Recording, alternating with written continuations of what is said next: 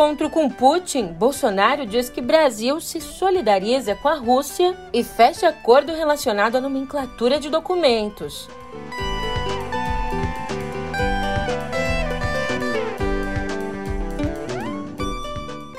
E nova rodada da pesquisa Poder Data indica que Lula tem 40% das intenções de voto no primeiro turno da corrida eleitoral, enquanto Bolsonaro atinge 31%.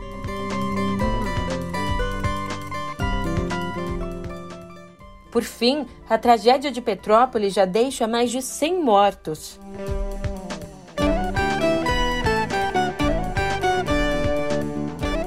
Um ótimo dia, uma ótima tarde, uma ótima noite para você. Eu sou a Julia Keck e vem cá, como é que você tá, hein? É, eu fico muito feliz em te encontrar por aqui, principalmente pra gente conversar sobre outro encontro que tem dado o que falar. A visita de Bolsonaro a Putin. A partir de agora, todos os desdobramentos da viagem do presidente à Rússia no pé do ouvido.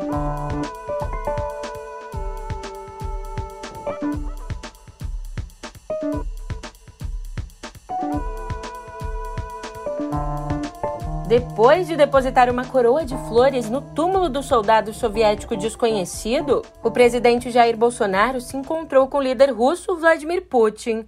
De cara, Bolsonaro prestou solidariedade, mas não explicou pelo quê. Estou muito feliz e honrado pelo seu convite. Я очень рад, для меня большая честь ваше приглашение. Somos solidários à Rússia. Мы испытываем чувство солидарности с Россией. Muito a colaborar em várias áreas. У нас имеются хорошие перспективы для сотрудничества в разных областях. Defesa, petróleo e gás, В, в частности, в области обороны, в, в области нефти и газа, agricultura. в области сельского хозяйства. As reuniões estão acontecendo. И э, встречи э, происходят между ними. Tenho certeza que até mesmo essa passagem por aqui um, um retrato para o mundo que nós podemos crescer muito nas nossas relações bilaterais. И я уверен, что этот мой визит в Москву это Já Putin foi cordial, dizendo que o Brasil é o principal parceiro comercial da Rússia aqui na América Latina. Restrições no ano passado, o crescimento do nosso comércio bilateral registrou ó, uma alta de 87%. Я очень рад вас видеть, уважаемый господин президент, É uma alegria recebê-lo, senhor presidente. и надеюсь, э, что встреча будет полезной. Espero que o nosso encontro seja produtivo. Э, Тем более, что Бразилия является одним из ведущих, ну, можно даже сказать, ведущим нашим торгово-экономическим партнером Латинской Америке. Это, это, это важная встреча. É é muito importante porque o Brasil é o principal parceiro nosso, parceiro comercial na região da América Latina. Добро пожаловать. Bem-vindo. Em termos práticos, o resultado foi que Brasil e Rússia assinaram um único acordo. Acordo esse relacionado à nomenclatura de documentos. Agora, existe um critério de comum acordo para classificar entre reservados, secretos e ultrasecretos os documentos trocados entre os países. Mas é evidente, a gente sabe que, para além do acordo firmado, a viagem tem reverberado politicamente. Diante disso, pra gente aqui no pé do ouvido, o cientista político Guilherme Casarões analisou o saldo do encontro entre Bolsonaro e Putin. Escuta só. A visita do presidente Jair Bolsonaro à Rússia, até aqui, saiu de acordo com o script. Exceto por uma situação potencialmente constrangedora, em que o brasileiro teve que homenagear as tropas comunistas vitoriosas na Segunda Guerra Mundial, o restante da viagem, que envolveu o encontro com o presidente Putin e a reunião de chanceleres, saiu de acordo com as expectativas do governo, que pretendia extrair benefícios políticos e eleitorais, inclusive, dessa visita à Rússia e ao leste europeu. De quebra, o governo Bolsonaro sai com um acordo importante no campo de defesa e segurança de dados e também promessas de exportação de fertilizante russo para o Brasil, o que agrada tanto aos militares quanto ao agronegócio. Para o presidente Putin, a viagem também foi positiva, na medida em que o governo Bolsonaro se comprometeu é, a ajudar a Rússia em eventuais questões diplomáticas que, de maneira genérica, foram enunciadas na declaração final, mas podem envolver a questão da Ucrânia. E o chanceler russo Sergei Lavrov aproveitou a oportunidade, junto ao chanceler brasileiro, para fazer críticas contundentes aos Estados Unidos da América. Pois é. Ainda sobre essa tensão entre a Rússia e a Ucrânia, eu não podia deixar de trazer aqui a fala de Bolsonaro sendo simplesmente Bolsonaro. Em entrevista coletiva, o presidente disse que, por coincidência ou não, as tropas deixaram a fronteira depois do encontro dele com Putin. Remole. E qualquer conflito não interessa, é, não interessa para ninguém é, no mundo. Mantivemos nossa agenda, por coincidência ou não, é, parte das tropas deixaram a fronteira e, pelo que tudo indica, é uma grande sinalização que o caminho para a solução pacífica se apresenta no momento para, o, para a Rússia e a Ucrânia. E olha só, vale a gente trazer aqui para nossa conversa um ponto bem interessante levantado por Valdo Cruz. Sabe qual? A bendita foto de Bolsonaro com Putin. Sobre isso, Valdo lembrou que, depois de se submeter às regras sanitárias determinadas pelo governo da Rússia, o presidente conseguiu a foto que a equipe dele queria tanto registrar. Uma foto ali, sentado bem perto de Vladimir Putin, ao contrário do presidente francês Emmanuel Macron e do chanceler alemão Olaf Scholz, que tiveram de manter distância por se recusarem a fazer o teste de Covid dos russos. Bem diferente do que costuma fazer no Brasil, lá, Bolsonaro está seguindo todos os protocolos de enfrentamento da pandemia determinados pelo governo da Rússia. Além de se submeter aos testes de Covid, desembarcou no aeroporto de Moscou usando uma máscara, veja só, algo que ele não faz por aqui.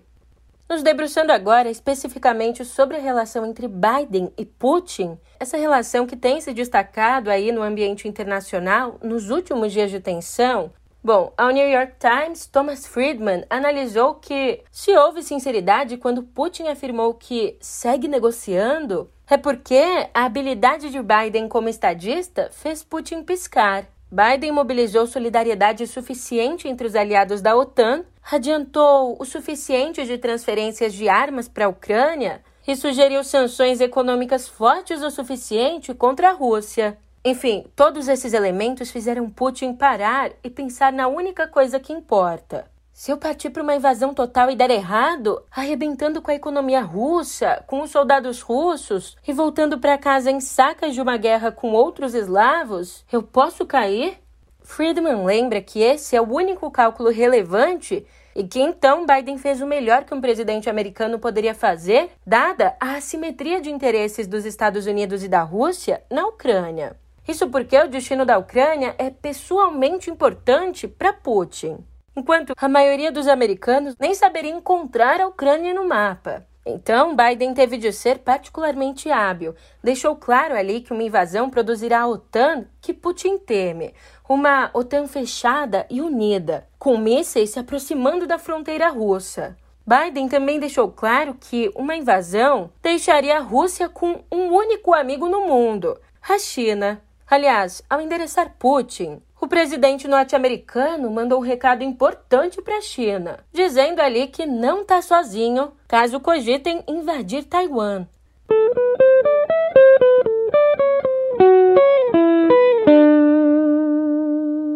Aqui no Brasil eu te conto que a notícia não é boa. Em cima do laço, o general Fernando Azevedo e Silva desistiu de assumir o cargo de diretor-geral do Tribunal Superior Eleitoral. Até então, o general vinha participando de reuniões de transição normalmente. Mas, na noite de terça, comunicou aos ministros Edson Fachin e Alexandre de Moraes que um problema cardíaco sério o impossibilitaria de aceitar o convite. Lembrando que Azevedo e Silva era visto como uma proteção para o golpismo de Jair Bolsonaro, que, como a gente está cansado de ver, ameaça as eleições livres com notícias falsas a respeito da segurança do pleito. No Planalto, a avaliação é de que o general desistiu do cargo porque as Forças Armadas investigam as urnas eletrônicas. E, de fato, durante o recesso em dezembro, os militares enviaram uma série de perguntas técnicas ao TSE. Ali nas Forças Armadas, Azevedo é tido como alguém que evita conflitos. Bom, diante dessas perguntas dos militares, ontem mesmo o tribunal tornou pública a resposta sobre a segurança das urnas. Resposta que veio em forma de um documento com mais de 700 páginas que acumulam detalhes técnicos. Bom, depois de detalhar tudo, no fim das contas, o documento conclui que a arquitetura de segurança da urna eletrônica, combinada com as exigências de cadeia de produção e demais avaliações feitas pelo TSE, garantem sim que haja segurança nas urnas. Aliás, sobre os bastidores da desistência, Caio Junqueira nos conta que, nas últimas semanas, a escalada de tensão entre Bolsonaro e ministros do TSE e a previsão de que essa tensão aumente conforme a eleição se aproxima fez com que se ampliasse uma pressão familiar para que Azevedo e Silva não assumisse o cargo no TSE. A interlocutores, Azevedo disse que o trabalho no TSE seria pesado, que as eleições estão próximas e que também não haveria ali muita margem de manobra na corte, tendo em vista que a organização das eleições já está bem avançada. Nos 15 dias que circulou pelo TSE, saiu bem impressionado com a corte. Trata-se de uma visão distinta da de Braga Neto, o sucessor dele lá no Ministério da Defesa, que tem liderado os questionamentos ao processo eleitoral. A avaliação dentro das Forças Armadas é de que quem as dragou para o processo eleitoral foi o próprio TSE, que os convidou para participar do Comitê de Transparência Eleitoral. Por outro lado, oficiais da ativa das forças afirmaram à CNN que, a partir do momento em que Bolsonaro aceita participar da eleição, deve se submeter às regras do jogo. Esses oficiais fizeram questão de reiterar que a tradição das forças é de respeito à instituição eleitoral Ainda sobre isso, ontem, em entrevista à rádio governista Jovem Pan, Bolsonaro partiu para o ataque contra o atual presidente do TSE e os outros dois ministros que ocuparão cargo nesse ano.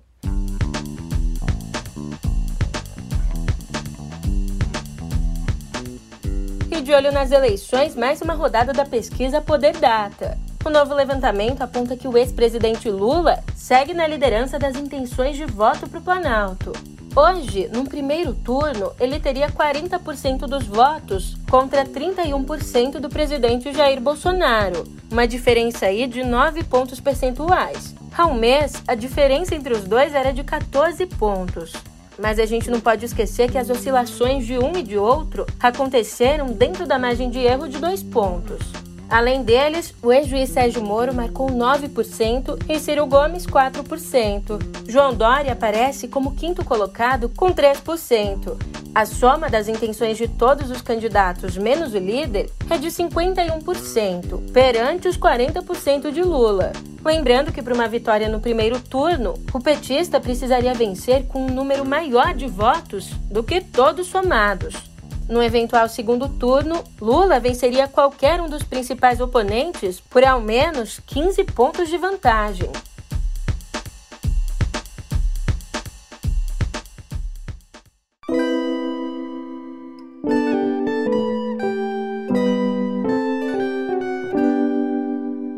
Tristeza, tristeza, mais tristeza. Ali naquela casa, naquele resto de ferro e madeira contorcida, existem pelo menos três pessoas soterradas, é, de acordo com vizinhos. Gente desaparecida e muita gente está fora de casa. A Secretaria de Assistência Social vai ficar responsável por coordenar as ações. Muita gente emocionada, muita gente pedindo ajuda. Eu vim acompanhando o trabalho do Kleber ao longo de todo o dia. Casas foram abaixo com o volume das chuvas. Pessoas desapareceram em meio aos escombros. Muitos moradores de Petrópolis ainda estão aflitos procurando notícias de parentes que estavam na rua no momento da forte chuva de ontem. Na porta do hospital, as pessoas só pensam em uma coisa: reencontrar parentes e amigos.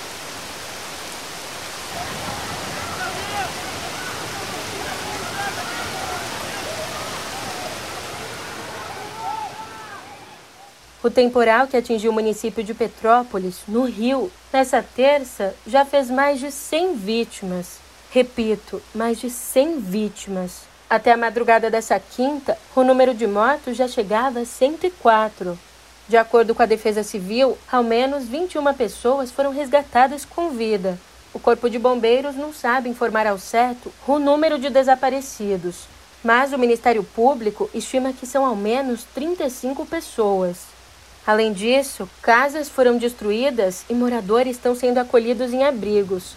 Aliás, instituições estão aceitando doações para as vítimas da tragédia. Se você quer doar e não sabe como, na descrição do episódio de hoje eu coloquei um link que te mostra o passo a passo de como ajudar.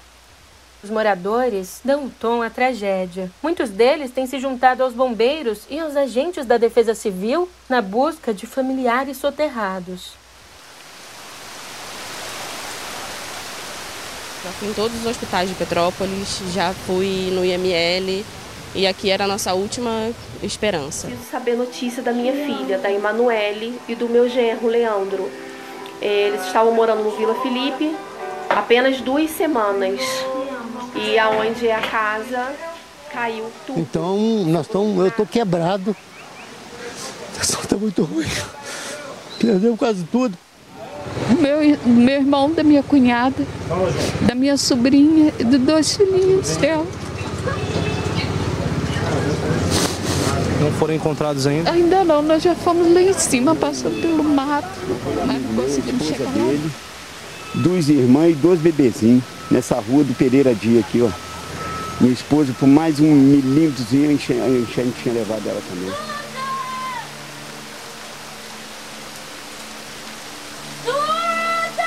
Ninguém tá mexendo, é uma bebê de um ano. Sem respirar, debaixo dessa lama, você consegue?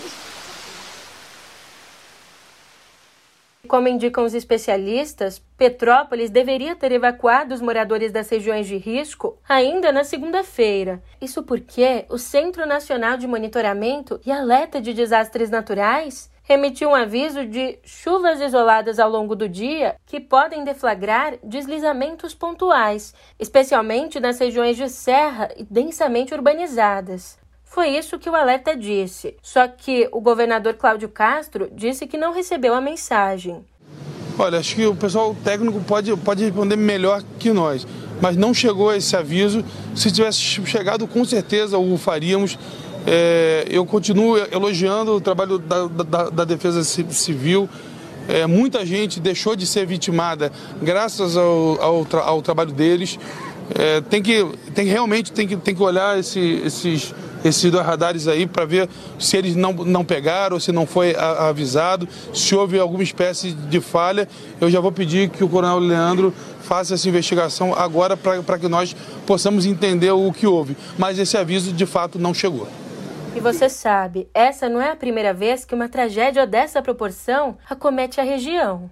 Em 2011, as chuvas na região serrana do Rio deixaram quase mil mortos. Um ano antes, em 2010, foram centenas de vítimas. E se de fato for falar aqui sobre todas as tragédias, eu vou ficar até amanhã. Então, me cabe te contar que não existe no nosso país qualquer ação para identificação de responsabilidades em casos de desastres urbanos. Pois é, não existe também qualquer medida para evitar futuros desastres. O que acontece, na verdade, é a reconstrução da área afetada da forma como ela estava antes da tragédia. E, infelizmente, enquanto a gente não pensar em todas essas tragédias como consequência da falta de políticas públicas, nós vamos continuar acumulando corpos e corpos soterrados.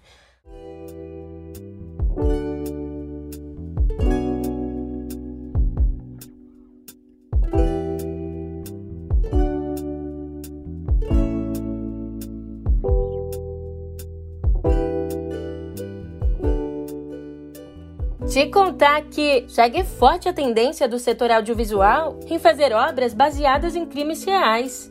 É, agora, o próximo crime a ser retratado pela arte é o roubo ao Banco Central em Fortaleza, que aconteceu lá em 2005. Tá lembrado? Um crime perfeitamente planejado. Foi um furto à caixa forte do Banco Central. Os ladrões alugaram uma casa nas proximidades do Banco Central. De lá, cavaram 80 metros de túnel até chegar ao cofre. A primeira monta foi calculada em quilos, 3 toneladas e meia. Pois bem, na ocasião, os bandidos levaram 165 milhões de reais. É isso mesmo, eles saíram carregando nada mais, nada menos que 3 toneladas e meia de dinheiro vivo. O que, aliás, inspirou aí o nome da série documental que vai contar como aconteceu tudo isso. Produzida pela Netflix, a série 3 toneladas Assalto ao Banco Central deve estrear no dia 16 de março. Eles cometeram o primeiro erro deles. A engenhosidade que eles tiveram para executar o crime, eles não tinham para saber o que fazer com o dinheiro. E ali começou uma caçada. Esse aí, ó, é um dos que assaltaram o Banco Central. Todo mundo sabe quem cometeu o assalto, só quem não sabe é a polícia. A gente vê hoje que o que ficou do crime foi uma espécie de maldição. Falando em audiovisual, o Festival de Berlim anunciou os vencedores desse ano. Coroando o cinema feminino, o longa Alcarraz, da espanhola Carla Simón, ganhou aí o Urso de Ouro, o maior prêmio do festival. The 2022 Berlinale Golden Bear goes to the movie Alcatraz. O nome do filme se refere a uma pequena cidade na Catalunha, onde se passa a história de uma família agricultora que precisa deixar as terras nas quais sempre viveu porque aparecem os reais proprietários delas. Ali, o drama familiar é costurado a problemáticas como a questão fundiária na Espanha e o conflito entre a tradição e a modernidade. E olha só, também teve brasileiro premiado no Festival de Berlim. O diretor Bruno Ribeiro saiu com um urso de prata na mão. Ele venceu ali o prêmio do júri de melhor curta com a obra Manhã de Domingo, que conta a história de uma jovem pianista negra que está prestes a se apresentar no primeiro grande recital da vida quando um sonho com a falecida mãe desestabiliza a mente da jovem e coloca a apresentação em risco. E aqui a gente também tem notícia para você, fã de clássicos do cinema. O diretor e produtor J.J. Abrams anunciou a continuação da saga Star Trek, iniciada lá em 2009. Pois bem, de acordo com ele, agora, no quarto filme da franquia, continuarão presentes atores que já fazem parte da sequência, como Chris Pine, Zachary Quinto e Zoe Saldanha.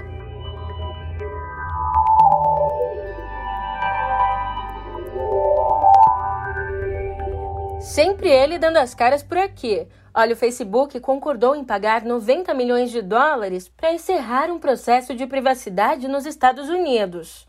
Há uma década, a empresa vinha sendo acusada de rastrear a atividade dos usuários na internet, mesmo depois que eles se desconectam da rede social. Nessa ação, a empresa teria violado leis federais e estaduais de privacidade ao utilizar plugins para rastrear visitas a sites externos que usavam os botões curtir, compilando esses históricos de navegação para vendê-los a anunciantes.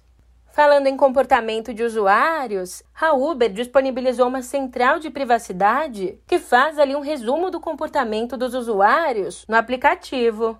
Qual que é a novidade disso? É a possibilidade de acessar um resumo das avaliações deixadas por motoristas na plataforma. Avaliações como quantas estrelas os passageiros receberam, também o número de corridas realizadas e a modalidade preferida de pedidos. Aliás, eu não vou de Uber, mas eu aproveito essa notícia para pegar uma carona e me despedindo. Ó, força para você, falta pouco para semana acabar. Você sabe, eu tô indo nessa, mas a gente se vê por aqui amanhã. Até lá.